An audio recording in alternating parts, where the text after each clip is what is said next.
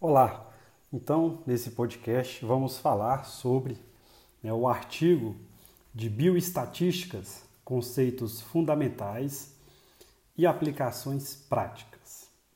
Bom, primeiro, teste de hipóteses. A hipótese de não haver diferença nos valores destas variáveis entre os grupos é chamada de hipótese nula, H0 e a hipótese alternativa H1, ela assume haver diferença entre os grupos, no caso do artigo normal e com ceratocone. Então, atenção, H0, hipótese nula, é a hipótese de não haver diferença nos valores destas variáveis. H1 é a hipótese alternativa, que assume haver diferença entre os grupos. Amostras. Entre as características mais relevantes da amostra, devemos considerar sua forma de obtenção, tamanho, distribuição de suas variáveis e pareamento. Assim, podemos identificar potenciais fontes de viés e escolher a melhor metodologia e os melhores testes estatísticos para contorná-los. Distribuição da amostra. A, di a distribuição da amostra ela deve ser testada para verificar se ela é ou não paramétrica.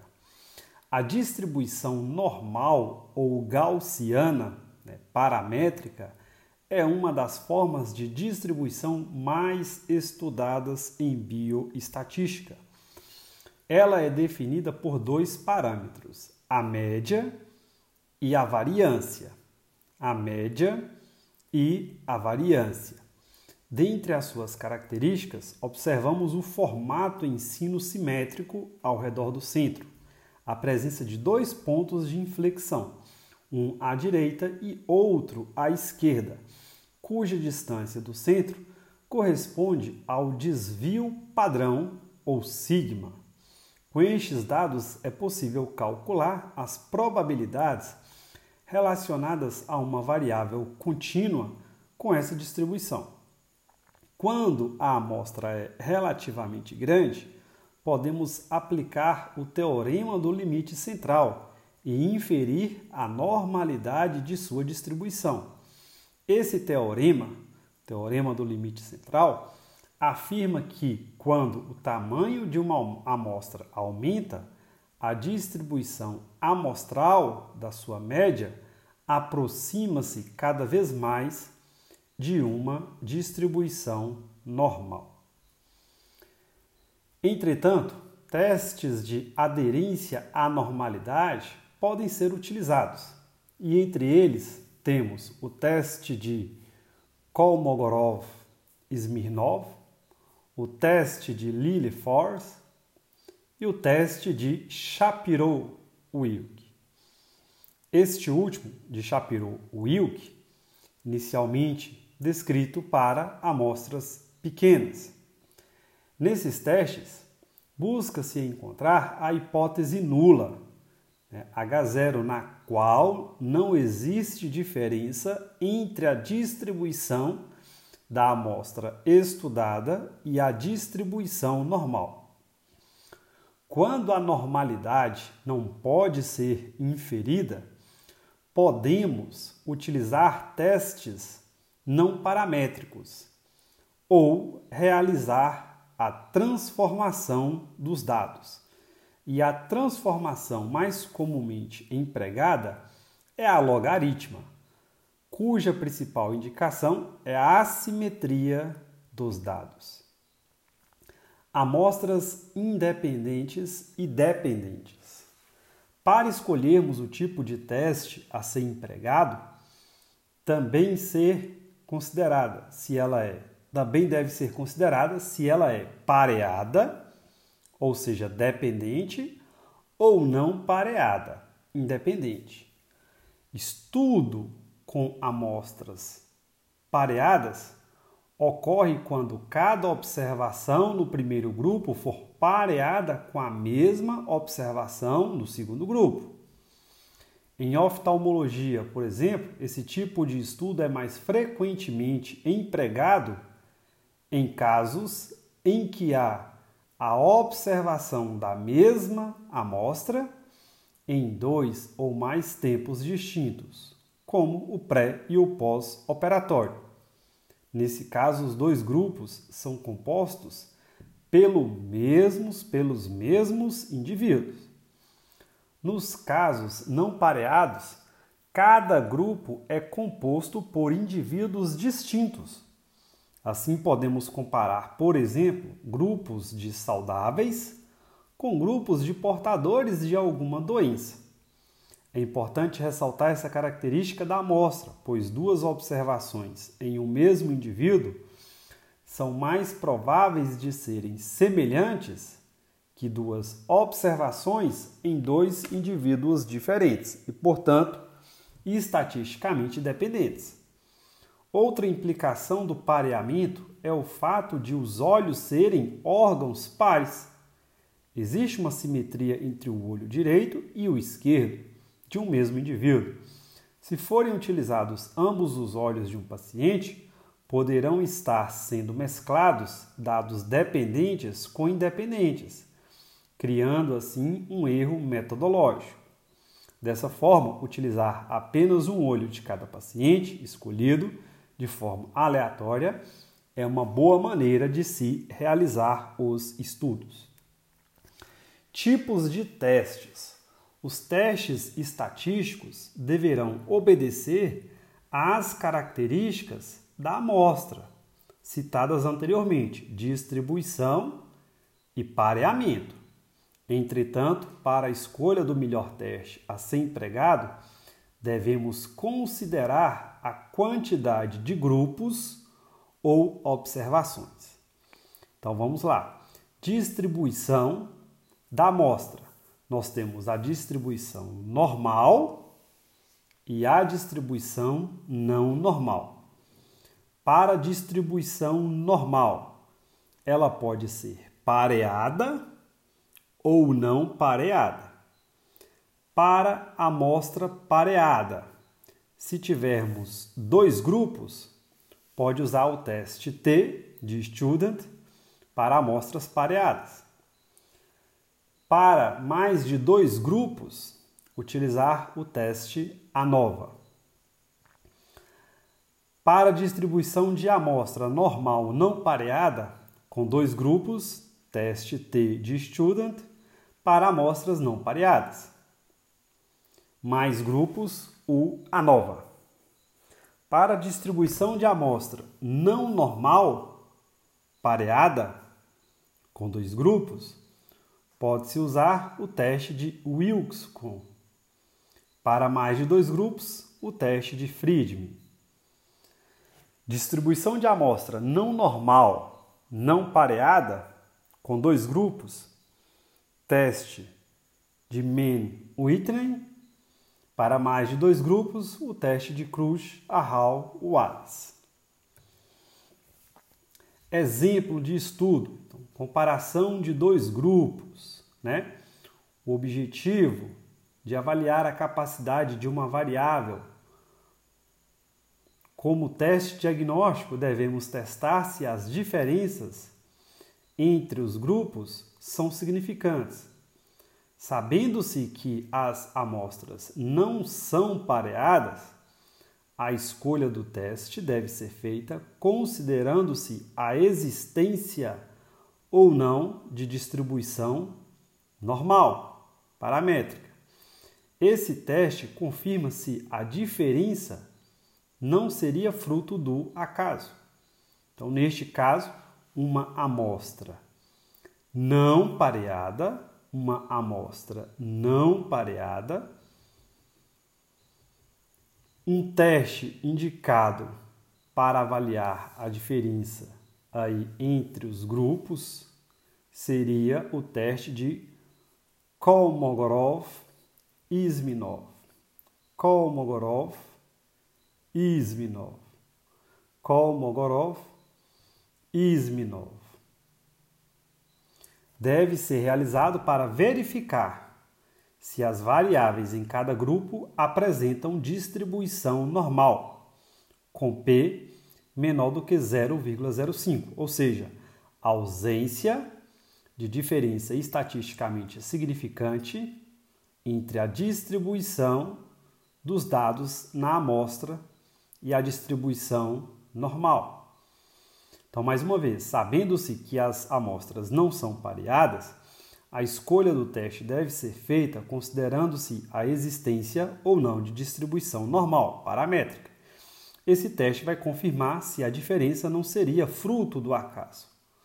Um teste como o de Kolmogorov-Smirnov deve ser realizado para verificar se as variáveis em cada grupo apresentam distribuição normal, com P abaixo de 0,05, ou seja, ausência de diferença e estatisticamente significante entre a distribuição normal dos dados na amostra e a distribuição normal.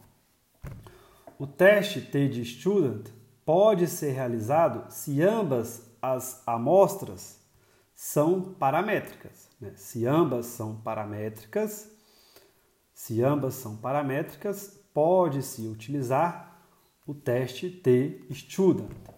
De acordo com o teorema do limite central, por se tratar de amostra grande, com mais de 30 indivíduos, a utilização do teste paramétrico a priori já poderia ser considerada como correta.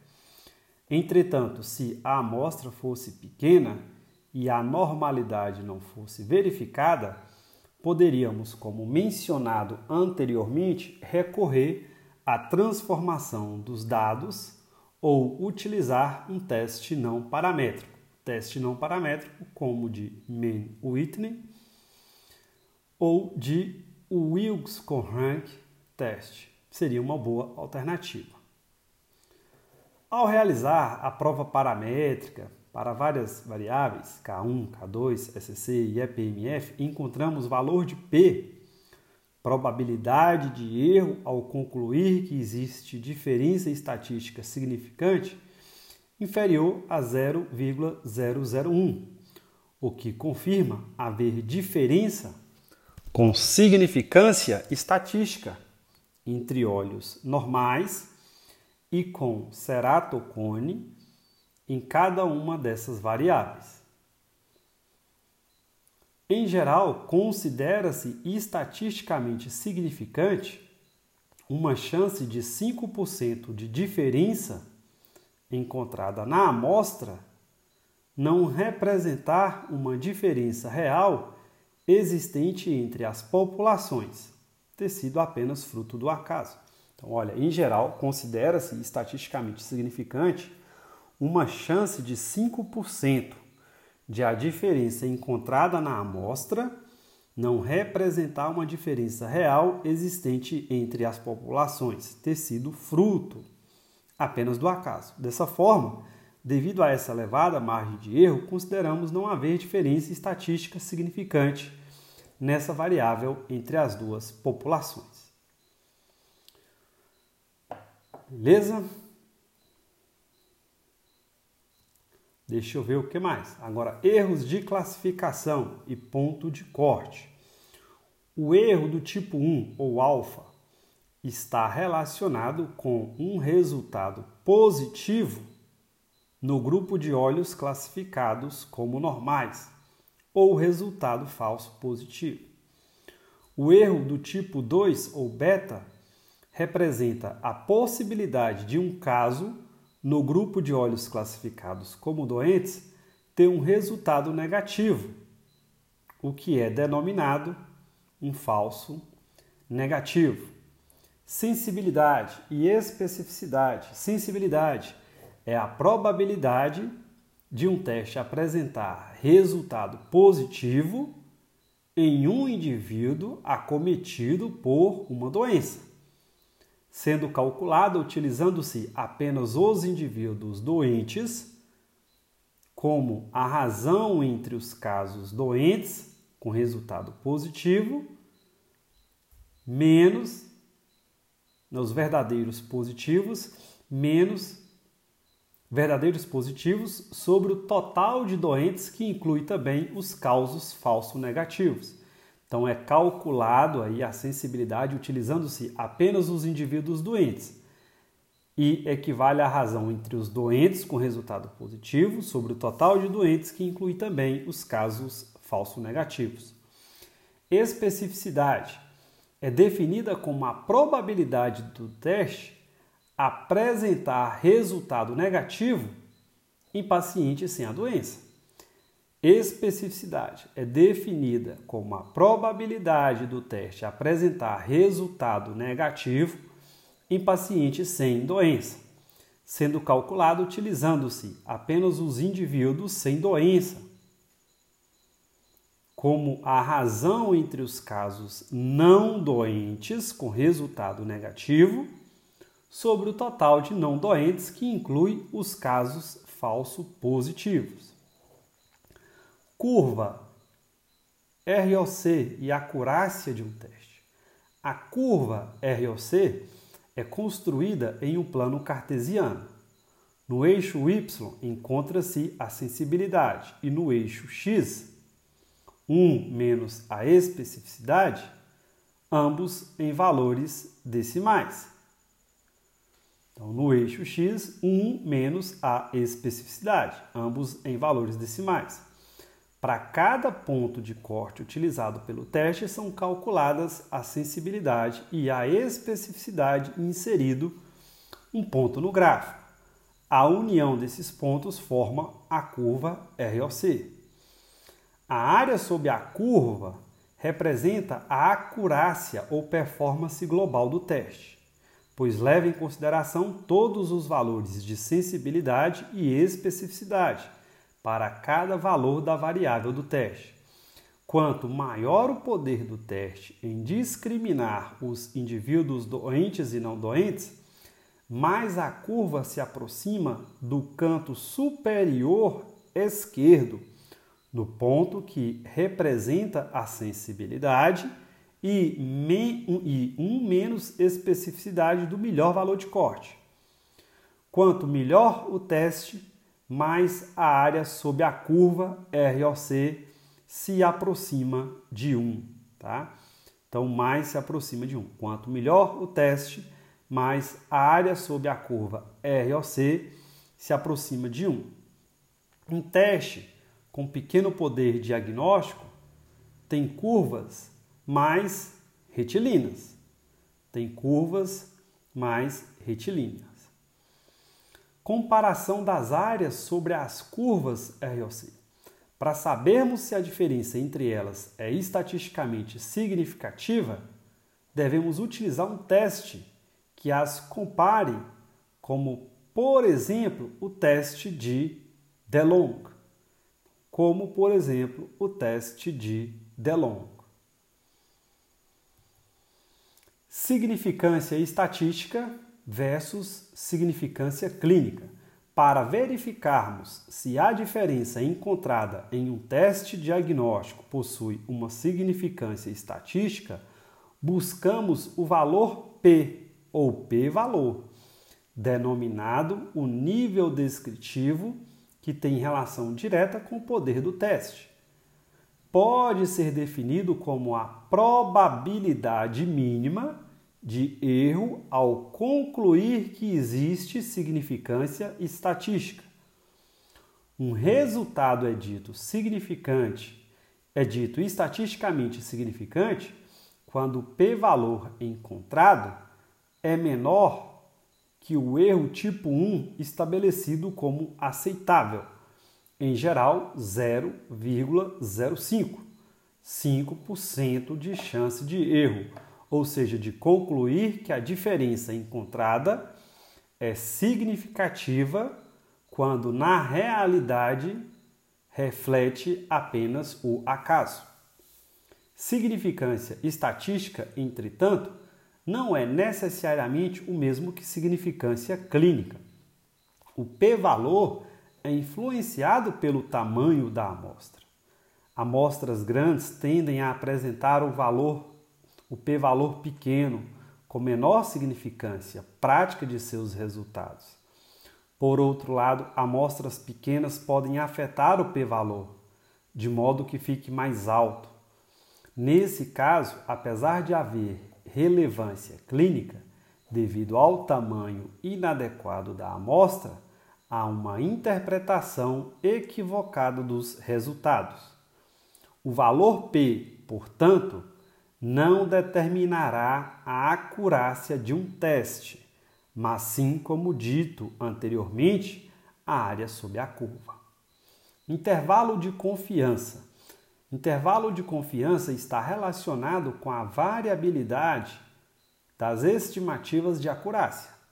O seu cálculo está intimamente relacionado com o erro tipo 1 ou alfa. Quanto menor o alfa, mais amplo o intervalo de confiança, ou seja, mais confiável aquele estimador. Mais confiável aquele estimador. Geralmente, o alfa escolhido é de 5%. Portanto, com probabilidade de 95%, o valor estará dentro do intervalo entre alfa sobre 2 e alfa mais 2. Entre alfa sobre 2 e menos alfa sobre 2. Tanto o intervalo de confiança como o erro padrão são calculados de acordo com as características e resultados obtidos nas amostras, servindo para a interpretação da relevância clínica da variável diagnóstica.